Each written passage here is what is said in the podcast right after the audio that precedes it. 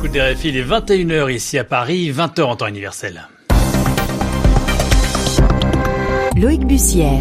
Bonsoir et bienvenue pour votre euh, nouveau journal en français facile, journal que je vous présente en compagnie de Zéphirin Quadio. Bonsoir Zéphirin. Bonsoir Loïc, bonsoir à toutes et à tous. À la une, le bilan des contaminations qui explosent en Chine. Pékin annonce un bond de 15 000 nouveaux cas en 24 heures. C'est le résultat d'un changement de méthode de recensement, précise l'OMS, l'Organisation mondiale de la santé.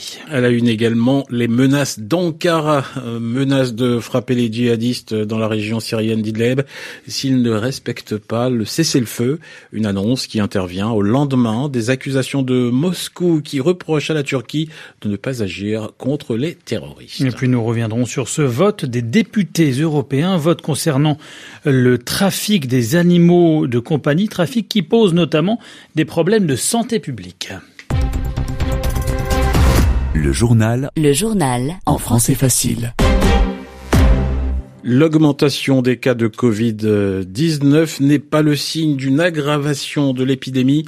C'est la conclusion de l'Organisation mondiale de la santé après l'annonce de nouveaux chiffres venus de Chine ce jeudi. La Chine qui annonce euh, en effet un bond du nombre de contaminations, plus de 15 000 cas supplémentaires, un chiffre qui s'explique toutefois pour l'OMS par le changement des méthodes de recensement, en l'occurrence une nouvelle définition plus large des cas d'infection par les autorités sanitaires de la province du Hubei qui euh, concentre l'essentiel des cas, Zéphirin. Et par ailleurs, les ministres européens de la Santé se sont réunis ce matin à Bruxelles autour de ce dossier du Covid-19. Pour l'Union européenne, la préoccupation essentielle est de coordonner les mesures de protection et de détection d'une éventuelle infection au nouveau coronavirus.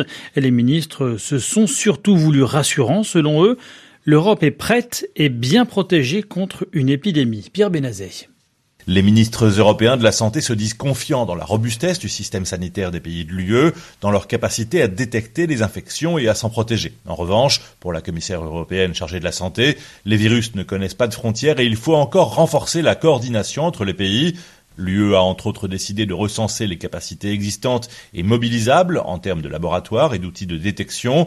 Un inventaire des équipements de protection est aussi en cours et l'UE est prête à déclencher des marchés publics s'il faut augmenter les stocks. Il y a cependant une préoccupation qui est apparue sur la capacité des Européens à maintenir à niveau les stocks nécessaires pour la fabrication des médicaments, en particulier du fait de la dépendance partielle aux importations de composants chimiques provenant de Chine.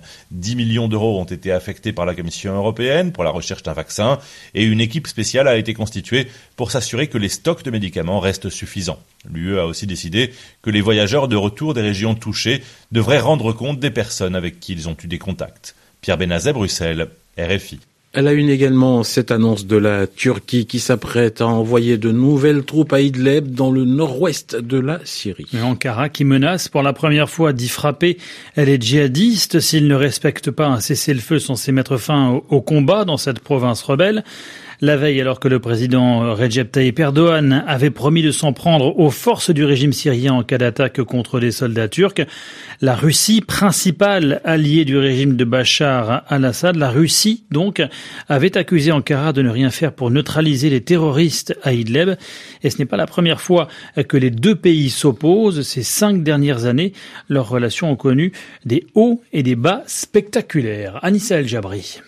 Crise diplomatique en 2015, Ankara avait détruit un avion russe à la frontière turco-syrienne. Un coup de poignard dans le dos avait déclaré Vladimir Poutine. En représailles, le Kremlin avait pris des sanctions économiques contre la Turquie. Rapprochement ensuite en 2016 à la suite du putsch raté contre Erdogan. Déçu par la réaction des Européens, il le rappelle souvent, le président turc s'est tourné vers la Russie. Coopération militaire avec la livraison de missiles russes dans ce pays membre de l'OTAN. Coopération énergétique aussi la première centrale nucléaire de Turquie est construite par la Russie et en janvier dernier, les deux chefs d'État ont inauguré un gazoduc. Turkstream est destiné à alimenter la Turquie et le sud de l'Europe en gaz russe par la mer Noire en contournant l'Ukraine. Sur les deux dossiers qui opposent les deux pays, la Syrie et la Libye, les deux diplomaties n'ont cessé d'échanger. La Turquie et la Russie sont aussi avec l'Iran les parrains du processus d'Astana, processus qui réunit des représentants du gouvernement syrien et ceux de l'opposition qu'Ankara souhaite, sur la crise d'Idlib, maintenir le dialogue avec Moscou. Le chef de la diplomatie turque a annoncé l'envoi dans les prochains jours d'une délégation en Russie.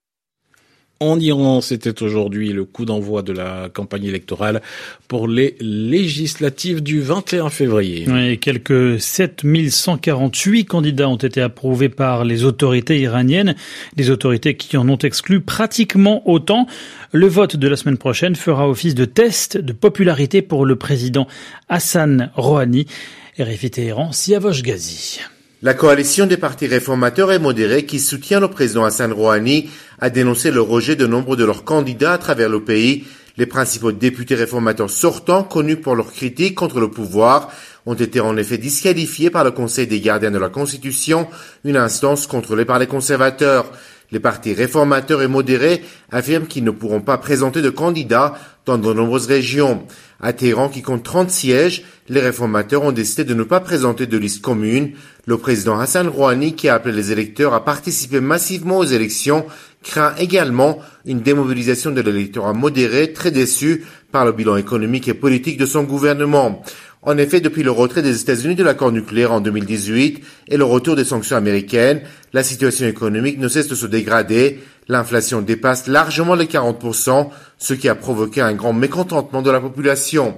Les conservateurs comptent sur la démobilisation des électeurs modérés pour prendre le contrôle du Parlement à moins de deux ans de la présidentielle. RFI. Lui a surpris son monde en quittant son poste au ministère des Finances au Royaume-Uni. Sajid Javid a présenté sa démission. Oui, alors que l'on attendait un remaniement limité pour le gouvernement de Boris Johnson, Sajid Javid est remplacé par le secrétaire en chef du Trésor, Rishi Sunak, qui est âgé de 39 ans. Cette démission surprise intervient à un mois de la présentation du budget, le premier depuis que Londres a quitté l'Union européenne à la fin du mois de janvier dernier. En France, Édouard Philippe, le Premier ministre, avait convoqué hein, les partenaires sociaux pour un point sur la réforme des retraites. En particulier sur la question de pénibilité, sur les questions de pénibilité, point sur lequel les syndicats ont regretté l'absence d'avancée. La CFDT dénonce même un blocage du patronat, Zéphirin. Et puis, toujours en France, les chiffres du chômage, ils sont en baisse pour l'année 2019. Ils atteignent 8,1%. C'est le plus bas niveau en France depuis 2008. Et pour Emmanuel Macron, qui commentait ces statistiques en marge d'un déplacement au pied du Mont Blanc sur le thème du changement climatique, pour le chef de l'État, donc, c'est non seulement une très bonne nouvelle, je cite, mais aussi une efficacité des politiques conduites. C'est le troisième plus grand trafic illégal en Europe après les armes et la drogue. Le trafic des animaux de compagnie qui pose aussi des problèmes de santé publique et cela préoccupe les députés européens.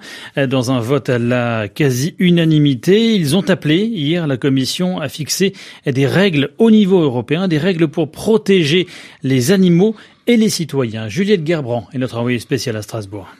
C'est un trafic assez facile à mettre en place et qui rapporte. Un bulldog qui est élevé aujourd'hui euh, en Hongrie par exemple, le coût d'élevage est de 50 euros. Un bulldog va être revendu dans une animalerie euh, en France par exemple, 450 euh, euros, et sera ensuite commercialisé à plus de 1100 euros. Nathalie Colin-Osterlé, députée du groupe PPE, explique que 100 000 animaux de compagnie entrent illégalement en France chaque année. Le chiffre est précisément de 200 000 chiots à destination de l'Allemagne et de l'Autriche, selon une étude financée par la Commission. Outre le fait qu'il profite à la criminalité organisée, ce trafic pose aussi des problèmes de santé publique. La rage euh, est un exemple euh, particulièrement fort de maladies qui réapparaissent. Les députés demandent donc de meilleurs contrôles sur la santé des animaux et un encadrement au niveau européen. Aujourd'hui, on a un trafic aussi au niveau des passeports des animaux avec des vaccinations qui ne sont pas réelles. Donc on demande à ce qu'il y ait des contrôles plus sévères et des sanctions plus sévères et puis surtout améliorer la communication des citoyens car beaucoup achètent ces animaux euh, sur Internet sans savoir les risques encourus. Ce trafic est aussi source de souffrance animale et les députés encourage les Européens à ne plus acheter leurs amis les bêtes, mais à les adopter. Juliette Gerbrand, Strasbourg, RFI. Et puis un mot de football avec euh, le dernier quart de finale de la Coupe de France. Il oppose les amateurs d'Épinal à Saint-Etienne. La rencontre vient de commencer. Toujours aucun but marqué après 10 minutes de jeu. RFI, il est 21h10. Dans quelques secondes euh, à Paris, c'est la fin de ce journal. En français facile, merci à vous, Zéphirin Quadio, de l'avoir présenté à mes côtés. C'était un plaisir, Loïc. Et merci à vous de votre fidélité à la radio du monde. Samedi sur RFI.